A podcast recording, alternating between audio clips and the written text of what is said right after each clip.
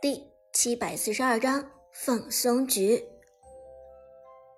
对于风、韩小军和黄山这样级别的选手来说，眼前的这一场比赛俨然是放松局，根本不需要看小地图就能预测出对面的英雄在哪里，随便一个预判就能抓到对面的走位。在这样的意识面前，对面还怎么玩？可惜对面的人根本没有意识到自己面对的是怎样的对手，仍然觉得他们开局的一波二比零打的有运气的成分。走走走，中路转一波。刘备鬼谷子套路打野速度极快，反掉对面的野区之后，刘备拿了红 buff，马上就往中路过来抓人。前期刘备。鬼谷子的节奏必须要带起来，只有快速的节奏才能打出好的效果。然而，他们中路面对的敌人并不简单，而是风的程咬金。程咬金皮糙肉厚，还有位移，想要对付对面的抓人，简直就是易如反掌。而看到河道上的身影，风。不由得笑出声来。啊，他们胆子不小，来中路抓我了。韩小军责问道：“需要我去支援吗？需要的话叫声哥哥，哥哥就去帮你。”风和韩小军当年在初代天宫战队的时候，就常年互开玩笑，两个人好久没有一起打比赛，现在重新开黑，仿佛……又找回了当年的感觉。不过风仍然还是像当年那样那么骄傲，摇头说道：“哼，开玩笑，我才不需要你来支援。就这两个人，我一个人就给搞定了。”苏哲、Lucky、Tiger 他们通过好友观战能够看得到这场比赛的转播，他们看的虽然与实际赛场上。有一定的延迟，但是也能看明白眼前的局势。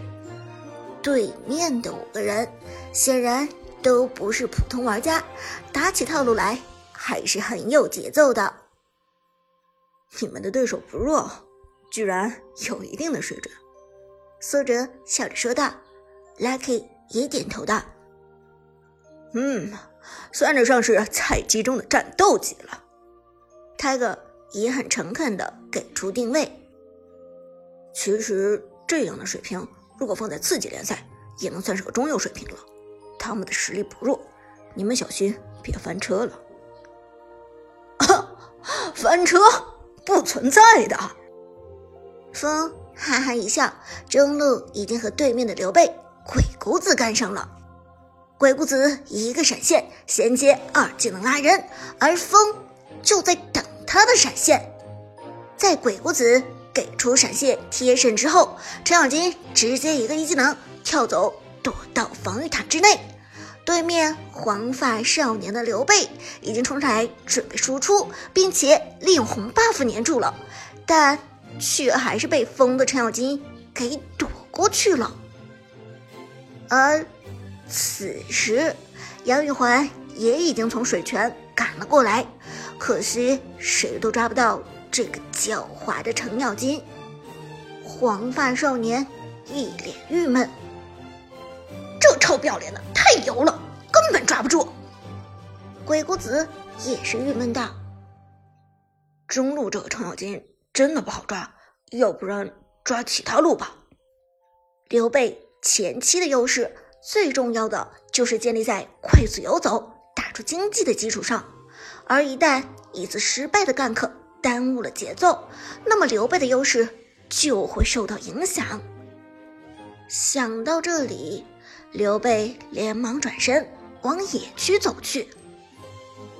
走走走，我们回野区刷一波经济，别和他们在这儿耗着，没任何意义。但可惜，刘备这句话说完，河道上一个身影出现，舞姿的孙膑。舞姿虽然不是职业选手，但是常年跟着 Prime 战队看训练、看比赛，可以说是经验非常丰富了。这样长时间的积累下来，虽然没有让舞姿提高操作水平，但是却让他有了非常出色的意识。所谓意识，无非就是在对的时间出现在对的地点，做出对的行动。这一次，舞姿成功了，一个手雷直接套中了刘备。刘备还没有到四级，这个阶段没有清楚控制的能力，无奈之下。他只能被孙膑控制住，同时快速后撤。但下一秒，另一个身影从河道上窜出，这是韩小军的马可波罗，前 K 票第一打野的马可波罗。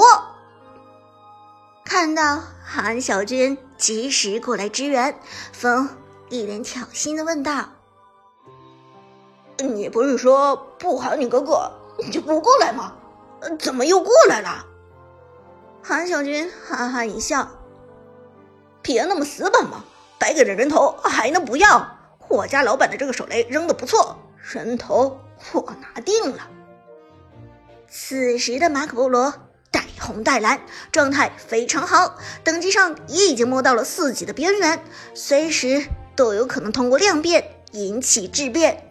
看到对面的刘备。被套住，马可波罗冲上去就是一梭子子弹，而前期带着红 buff 的马可波罗，一梭子子弹只要全部命中，那么刘备非死即伤。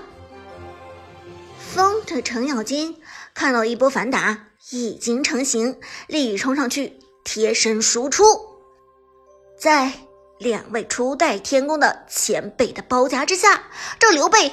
根本没有走掉的可能，怎么可能？黄发少年已经震惊了。这马可波罗怎么可能这么准？虽然自己被减速，但是刘备却还有一个加速、一个快速位移在。可是对面的马可波罗好像每次走位都能预判得到，简直就是能看穿人心。听着屏风另一边传来的哀嚎，苏哲这边简直是哭笑不得。如果他知道这个马可波罗的使用者是曾经天宫战队的君王，也许这个问题也就不会那么困扰了吧。苏哲笑了笑，摇头叹道：“毕竟……”是君王的马可波罗，而君王是让多少人了解到王者荣耀和 KPL 的男人。曾经也是看了他的比赛，我才知道原来王者荣耀也有职业联赛。韩小军的君王一路连续突进，黄 buff 碾死了刘备之后，又粘住了鬼谷子。如果不是鬼谷子，已经跑回了防御塔的射程，那么这一波鬼谷子也死定了。击杀马可波罗，击杀刘备，同时打退了鬼谷子。接下来当然是趁虚而入，带着舞姿的孙膑入侵对面的蓝区。蓝区的蓝 buff 到现在。还给刘备留着，这是对面的一大败笔。其实刚才看到刘备被包抄，而且还无法救回来之后，上路的关羽应该及时止损，过来将这个蓝 buff 给收掉。不过上路的关羽对上的是黄山的杨戬，这就足够让他头疼的了。黄山。已经有一半的赛季没有打比赛，现在正憋着一肚子怒火，没有地方发泄呢。苏哲的视角定的就是黄山的杨戬身上，因为他很想看看黄山有没有退步。虽然黄山的职业素养让苏哲很信任，知道他就算是打替补也能老老实实的训练。但是毕竟坐了这么久的冷板凳，难免会逆水行舟，不进则退。不过，在看到了黄山的表演之后，苏哲放心了，因为黄山没有让他失望，杨戬的发挥非常稳定，而且很有可能是全场比赛第一个到四的选手，在对面。入侵红区的时候保下一个边野，又在关羽游走的时候拿下了河道上的蓝乌龟，稳稳吃掉一条线的经济和经验，这让黄山的杨戬非常肥。黄山还是很稳，苏哲笑着说道。Lucky 也给出了同样的评价。没错，黄山的杨戬打得一点不急躁，但是经济上已经领先了对面很多了。说到这里，黄山的杨戬突然发力，一个二技能命中关羽，打出眩晕，随后立即跟上平 A，将关羽打掉血量。对面的关羽已经懵了，这是要干什么？而苏哲和 Lucky 都是轻轻一笑，他们两个知道杨戬的意图。杨戬对等级的把控非常到位，他知道自己马上就要到四级了。关羽转身给出被动效果，回身一刀砍退杨戬。但是现在的关羽还没有到四级，自然不好打出爆炸输出。